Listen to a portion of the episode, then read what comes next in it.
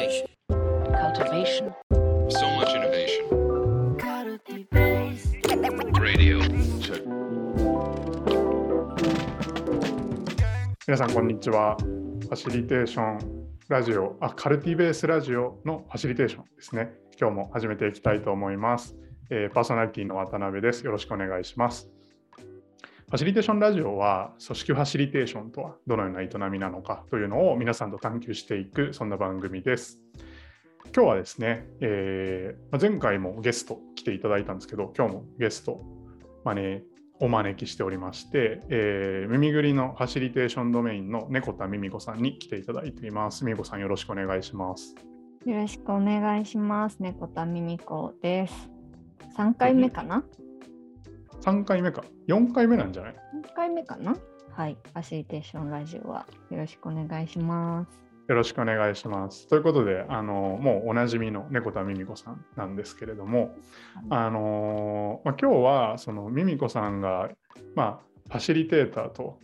あのしてどのような活動をしているのかっていうところと、まあ、これまでそのどんなキャリアを歩んできたのかみたいなところからちょっとあの今どのようなそのファシリテーターとして活動しているのかっていうところをですねあの一緒に話をしていきたいなと思っております。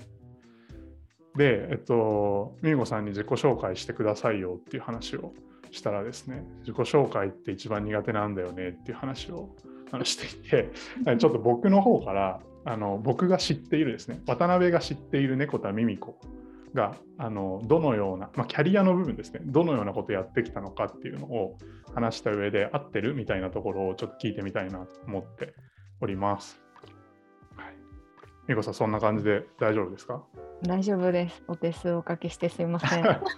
えいえ。実はですね、あの、まあ、猫田も渡辺も耳ぐりに今所属しているんですけれど、あの私たちがこう耳ぐりのメンバーになる前に、あの渡辺と猫田はあの知り合っておりまして、で、まあ、それがもうどれくらいですかね、6、7年前かなと思った思うんですけれど、まあ、渡辺はですねその時あの adventure education っていうものをやっていましてであの多分猫田の認知としては渡辺は山に住んでるみたいな、合ってる合ってる。そんな認知だったと思うんですよね。はい。で、えっと、渡辺はですねその時猫田はあのデザイナーだったのでうんあの、まあ、デザイナーやってるというぐらいのあのことしか知らなくて。はいであのあまりお互いのそのなんていうんですかねキャリアステータスみたいなのはそんなに触れず何か知らないけれどあの中華料理屋であの飯を食ったりですとかあとなんか陶芸に一緒に行くみたいなことをですね、はい。あのしてましたね。はい、そうですね。懐かしいね。懐かしいですね。うん。だからそのムーゴさんもともとデザイナーなんですよね。はい、そうです。でただあの今はファシリテーターとして、うん。まあ、デザイナーのミミコさんもたまにひょっこり出てくるなとは思うんですけれど、あのファシリテーターとして活動しているっていうことなんですが、うん。そのデザイナーはどれくらいの期間やってたんですか？デザイナーとしてやっていたのは多分、えー10年はないぐらいなのかな？だと思います。はい。うんうん。まあ、難しいですけどね。デザイナーやってたっていうあれの区切りが。まあ確かに。うん。なんかどんな、あのデザイナーも今すごいいろいろあるじゃないですか。すね。何デザイナーだったとかあります？よ、私は、えー、と大きく区切ると紙媒体のグラフィックデザインが を主にやってましたね。まあもともと出発地点がフリーランスだったっていうのもあるんですけど何かのフライヤーとかパンフレットとか名刺とか本当に小さく手元にあるものを、えー、と作るっていうところから出発してで、えー、と耳ぐりの、えー、と前耳くりデザインの一つ前にいた会社は主にブランディングのことを扱っていたので、まあ、そこであのロゴの開発であったりとかそこから派生した何か紙媒体とか、まあ、多少あのウェブのデザインとかもちょっとしていたっていうようなことはあります。はい、なるほどなるほど、うんその時はあのこうデザイナーっていうアイデンティティを持っているっていう形で、うんあの当時の猫田ミミ子はファシリテーターだっていう認識はもう、ま、全くなかったっていう感じですかね。全くなかったです。デザイン名刺にもデザイナー、アートディレクターって入ってたのかな？でもデザイナーだったと思います。うんうんうんファシリテーターと名乗ったこととかは一回もない。なるほど、なるほど。うんそんな猫田美美子さんがこうファシリテーターっていうふうにこう言い始めたのってどれくらいの時期からなんですかね？え、ミミクリデザインに入って、でも入った時私デザイナー採用だったんですよ。あ、デザイナー。採用も言ってくれもあの頃は正直なかったんですけどでも求められていたことは当時それこそあの、まあ、ミミクリデザイン時代は、まあ、今のどんぐりさんとの合併前だったので、まあ主にワークショップ関連のことをやってはいたんですけどそのワークショップを通じて何か新しいアイディアとかサービス開発とかっていうことをすることもちょこちょこあったのでそこのアウトプット部分ワークショップから接続してアウトプット部分に寄与できるように何か、えーとアプローチしていきたいんだっていうところであの安西さんに声をかけてもらったのでここまでがっつりワークショップを作るつもりではなくそれこそ初期の頃は私割とパンフレットとかなんかのパンフレットとか確かデザインしてました。ミミクリなるほど。はい。なるほど、なるほど。うん。じゃあ、その、まあ、今でこそうん、そのワークショップデザインして、その場をファシリテートするとか、はい。あとはそのプロジェクト、まあ、長期のプロジェクトにおけるそのミーティングのファシリテーションとか、そのプロジェクトのプロセスそのもののファシリテーションってやってると思うんですけど、うん。当時はそのファシリテーターとかワークショップデザインとかそのプロジェクトのデザインみたいな話ではなくて、はい。なんかそのプロセスを通してこう生み出す成果物としてのこうクリエイティブを担っていたみたいな感じなんですかね。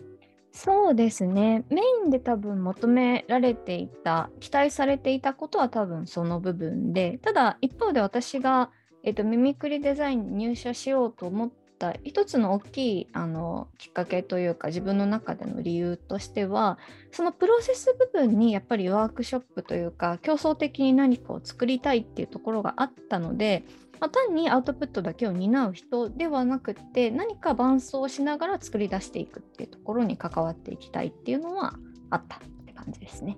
うんう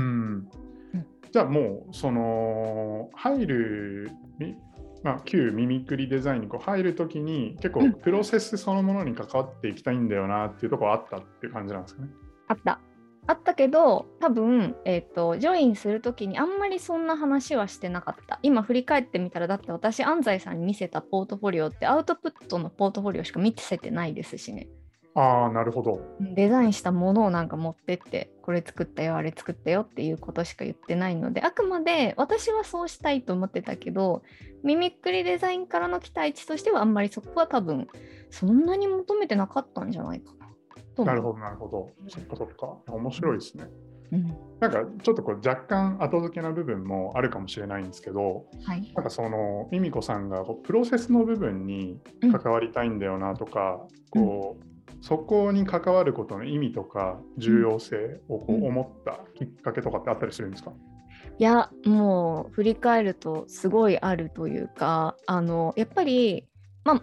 今もデザイナーだったりアートディレクションされている方とかは全く似たような経験をたくさんされているかなと思うんですけど私やっぱりその紙媒体フライヤーとかパンフレットっていうことを作っていたのであのお客さんとのやり取りって基本的に初期でヒアリングをしてでその聞いた内容をもとに私とか私のメンバーが、えーと手を動かして作ったものを提案する。でそれに対してフィードバックが返ってくるっていうのが当たり前のプロセスだったんですけど結構そのそのプロセス自体に割と違和感を持っていたっていうのが一つもともと違和感を持っている。要するに出したものに対してお客さんはフィードバックするだけっていうのとあとは何か、まあ、すごいいい意味なんですけどあなたに任せておけばもう大丈夫だからお願いしますねっていう形になっているっていうのにもすごい違和感があってそのものを作る手を動かすのは確かに私なんだけれどもそれを使っていくのはお客さんですからねっていうことになった時に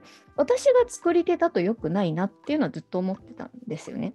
うんお客さんが作り手の第一人者にならないとそれをうまく使っていくことなんて決してできないのでそこの自分ごと化が図れない以上どれだけいいものを作ってもあの例えば何かそのグラフィック関係の紙物とかを作ったとしてもお客さんが別の誰かにそれを説明するときにこういうふうにデザイナーが意図して作ってくれたんですよっていうのだと絶対意味がないって思っていたので、うんそこの部分の自分語とかを測りたいっていうのはこう常々思ってたっていうのが大きいなんかこう要因にうんうんなってる。なるほど、なるほど。うんそっか。その、なんか、まあ、こうデザインする人とはい。が、とか、まあ、そのクリエイティブを生み出す人が、うん。あの、まあ、作り手ですっていうのは、まあ、当然前提としてはあるんだけれど、でも、とはいえ、その、一緒にう、ん。その、まあ、最終的なアウトプットうん。を目指してその一緒にこう話をしてとかなんかこういうのがいいんだよなみたいなこう価値観を共有していくプロセスって、うんあのまあ、共に歩んでいくプロセスですよねっていうのが、うんまあ、あるよねっていうところなんですかね。そうですね。そうですね。そう。なんかそれもあるし、さっきの繰り返しになっちゃうんですけど、一番大事なのは、ミミコさんが作ってくれたになるとダメって思ってたっていうのはめっちゃ大きい。いや、作ったのはあなたです。私はただ手を動かしただけっていう。うん、うん。なるほどなるほほど。だからちょっとあえて聞いてみたいんですけど、はい。なんかやっぱりそのクリエイティブってその、うん。なんていうんですかねそのもの自体の良さうん。うん。が、うん。まあ、ひ一つの価値だからなんかそのプロセスがどうだったかとか誰が作ったかとかってうん。別に大事じゃなくないみたいな議論もあるんじゃないかなと思うんですけど、でもはいとはいえうん。一緒に作っていくプロセスだとか、うん。なんかそのなんていうんですかねこうデザインした人がこの人ですっていう話じゃなくってなんかうん。そこに関わった人みんなで作ったものですっていううん。ことの意味ってなんかどういうところにあるんですかね？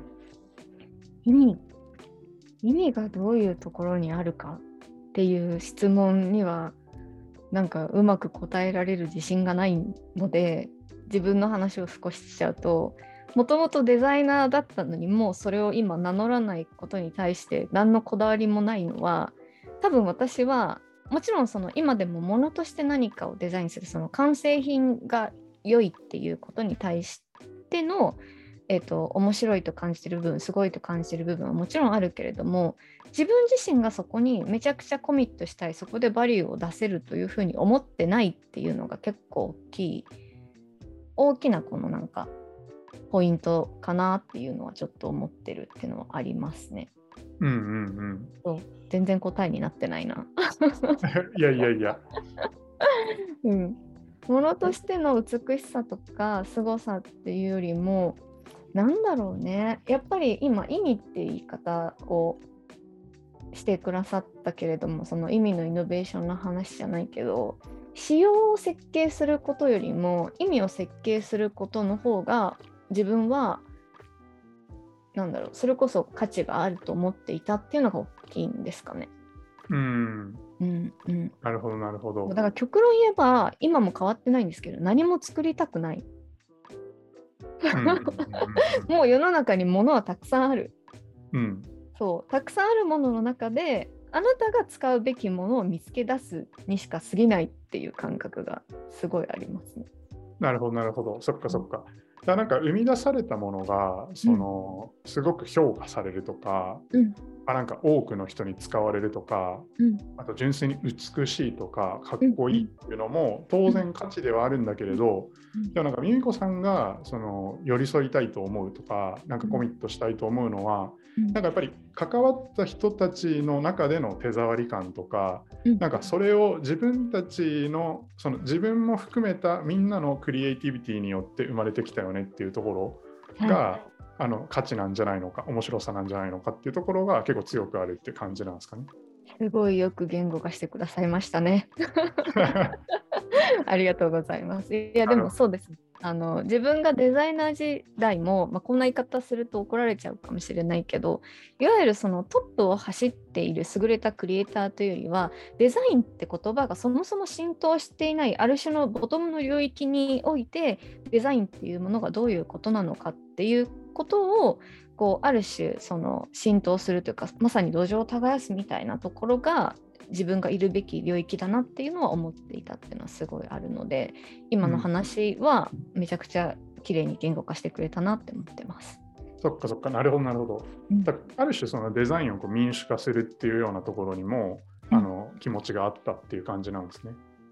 そうですねそれはめちゃくちゃありましたね。うんうんうんうん。なるほどな。いやはい、ありがとうございます。ちょっと、あの、この続きとしては、その、ここからどうなんかファシリテーターっていうアイデンティティ、